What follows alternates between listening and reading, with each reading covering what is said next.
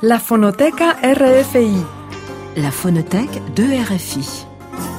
Carlos Pizarro. Saludos, bienvenidos a una nueva cita con la música en RFI. Las protestas sociales generadas por los chalecos amarillos en Francia han vuelto a destapar la ira, resignación e indignación del pueblo a través de manifestaciones y actos de repulsa que durante gran parte de la historia siempre estuvieron acompañados o ligados a diferentes actos culturales. La música siempre jugó un papel fundamental para expandir y reivindicar denuncias sociales o políticas en prácticamente todos los continentes.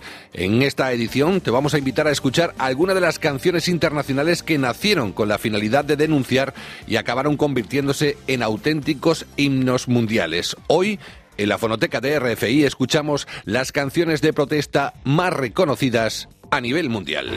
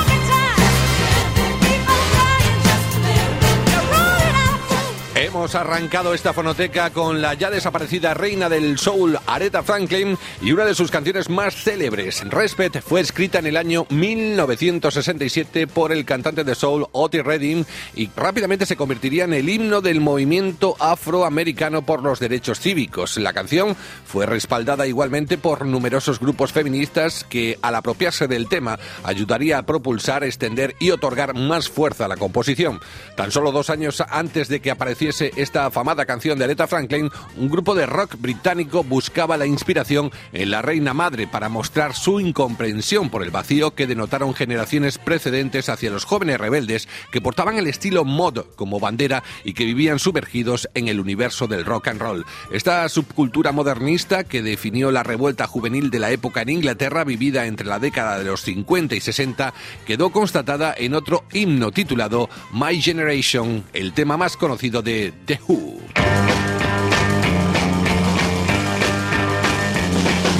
People try to put us down. Talking about my generation. Just because we get around. Talking about my generation. Things they do look awful. Talking about my generation. I hope I die before I get old.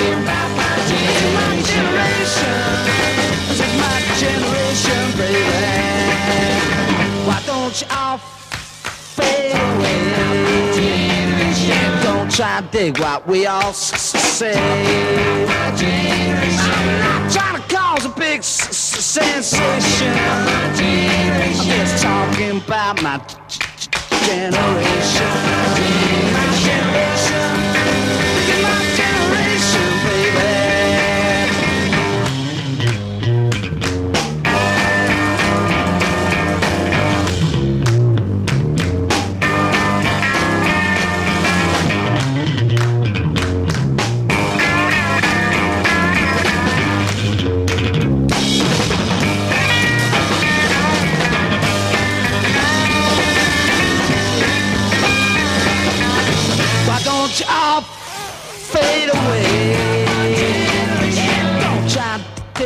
We all Try to cause a big sensation. Just talking about my generation. My generation. My generation,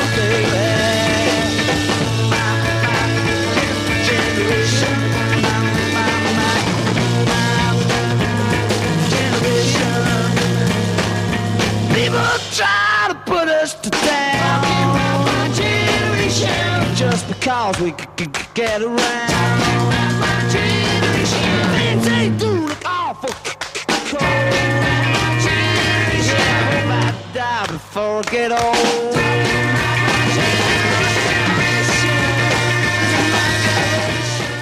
Resentimiento de la clase hacia los mayores por parte de los jóvenes en una canción pocas veces fue tan explícita en el mundo del rock and roll. My Generation, el tema por el que The Who será recordado por siempre. Ocupa el número 11 en la lista de las 500 mejores canciones de todos los tiempos que la revista Rolling Stone publicaba en el año 2004. Una canción que ha cumplido medio siglo de vida y que sigue más viva que nunca. Desde Inglaterra nos dirigimos a Irlanda del Norte para indagar en otro conflicto que generó mucha protesta social y cultural. El 9 de agosto de 1971, el gobierno unionista de Irlanda del Norte, con el apoyo del gobierno británico, impuso el recurso de encarcelamiento sin derecho a juicio.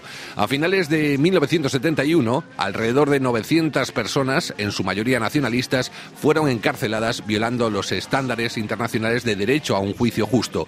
El domingo 30 de enero de 1972, en la ciudad de Derry, y como protesta contra la imposición del recurso de encarcelamiento sin derecho a juicio, miles de irlandeses salieron a la calle en un domingo que se inició pacífico y que terminó siendo sangriento. 14 muertos y más de 30 heridos fue el balance del llamado Domingo Sangriento, Sunday Bloody Sunday, el tema más político de la larga trayectoria de YouTube que evoca ese baño sangriento y que quedó reflejado en el célebre álbum War del año 1983.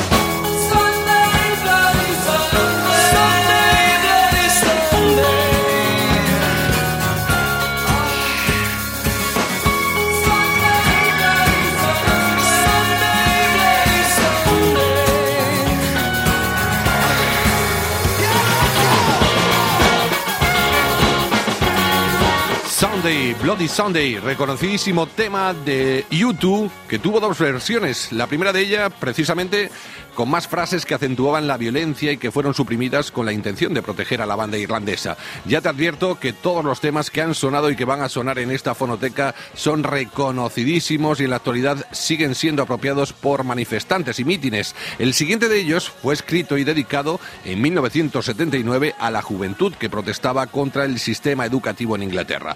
Otro mítico tema de la historia de la música rock que fue prohibido en este país tras su lanzamiento y que hoy en día sigue siendo muy reivindicativo merced a las arraigadas prácticas autoritarias de los maestros en contra de sus estudiantes. El clásico de Pink Floyd, Another Brick in the Wall. ¿Quién no ha escuchado esta canción al menos una vez en su vida?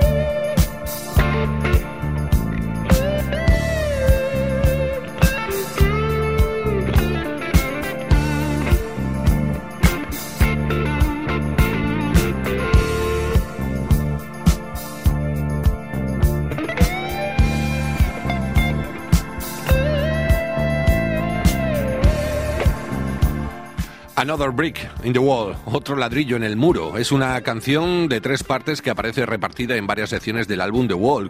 Una de las más fuertes críticas al modelo de escuela tradicional en su excesivo apego a los métodos de aprendizaje conductistas. Nos referimos al aprendizaje por repetición o bien a los estímulos de refuerzo positivo como recompensa o negativo de castigo y forman parte de las críticas de Pink Floyd a la escuela.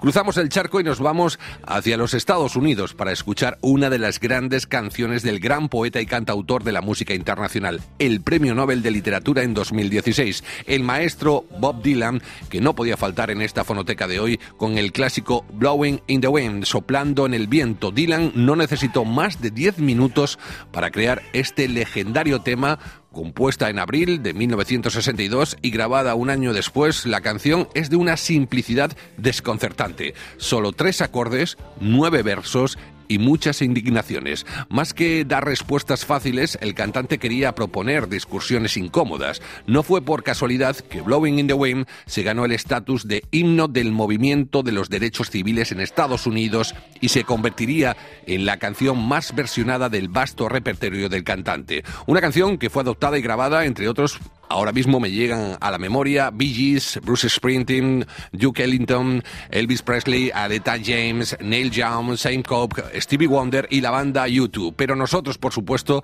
nos vamos a quedar con la versión original, la de Bob Dylan, Blowing in the Wind. How many roads must a man walk down before you call him a man? How many seas must the white dove sail before she sleeps in the sand? And how many times must the cannonballs fly before they're forever banned? The answer, my friend, is blowing in the wind. The answer is blowing in the wind.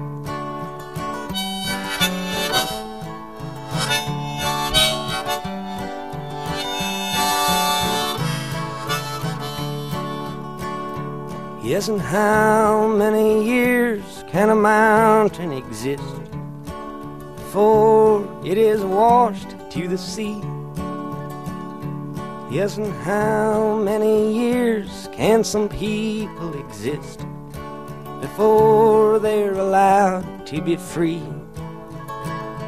Yes, and how many times can a man turn his head and pretend that he just doesn't see? The answer, my friend, is blowing in the wind. The answer is blowing in the wind.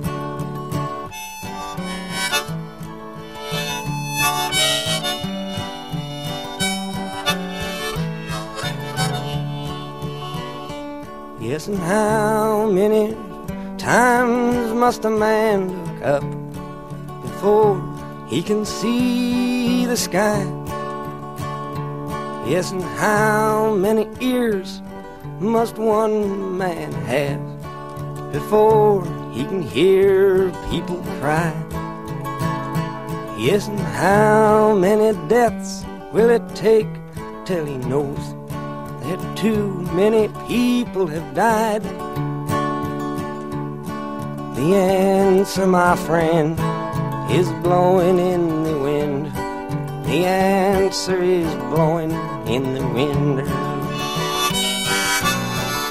Blowing in the Wind figura en el lugar 14 de la lista de las 500 canciones más importantes de la revista estadounidense Rolling Stone. Por casualidad, la música que ocupa el primer lugar en esa lista es Like a Rolling Stone, también escrita por Bob Dylan. La inspiración para componer esta canción surgió tras una discusión sobre política cuando Dylan apenas tenía 21 años. Es una lástima que vayamos a dejar fuera de esta lista de canciones célebres de protestas a temas reconocidísimos y emblemas de la historia cultural del siglo XX. No tenemos cabida para, para escuchar tantos temas de peso cantados, por ejemplo, por Sting, Sex Pistol o Peter Gabriel, pero sí podemos escuchar otro estilo de música muy marcado gracias a la voz del rey de esta corriente musical, me refiero al reggae y a Bob Marley. En el año 1973 el jamaicano grababa Get Up, Stand Up, el influyente himno de protesta que además fue montado sobre una base de ritmos reggae que se habían escuchado poco hasta entonces. Curiosamente, fue la última canción que Marley cantaría sobre el escenario el 23 de septiembre de 1980 en Pittsburgh. Get Up, Stand Up.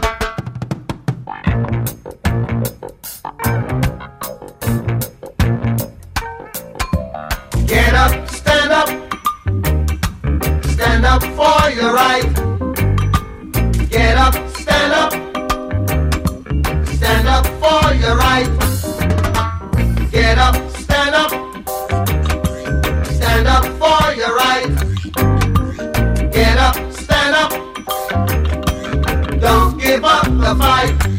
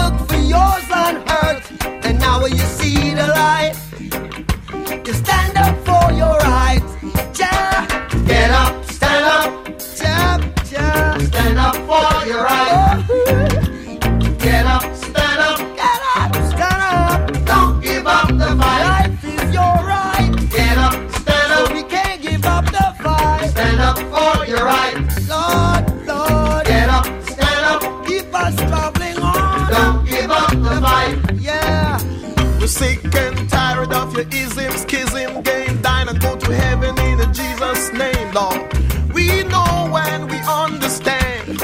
Almighty God is a living man.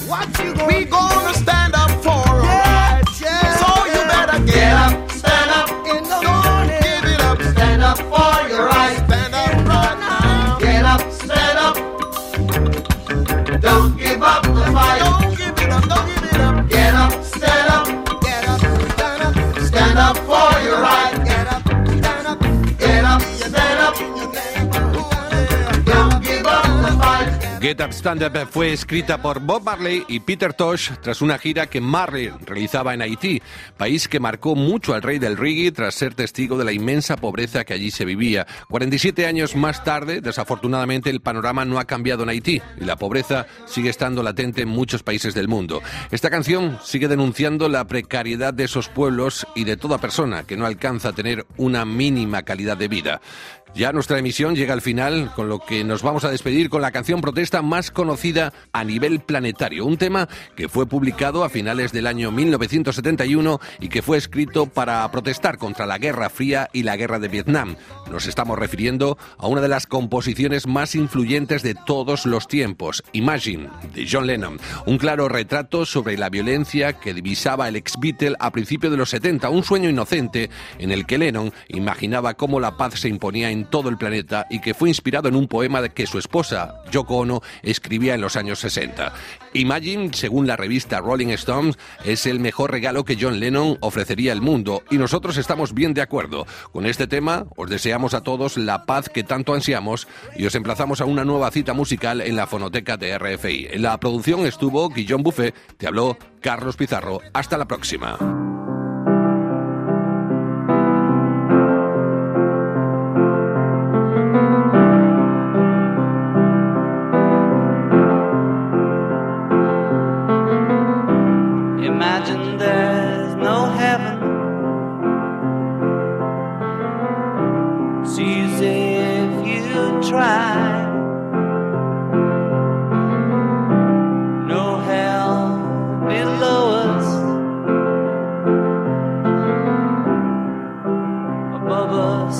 Sky.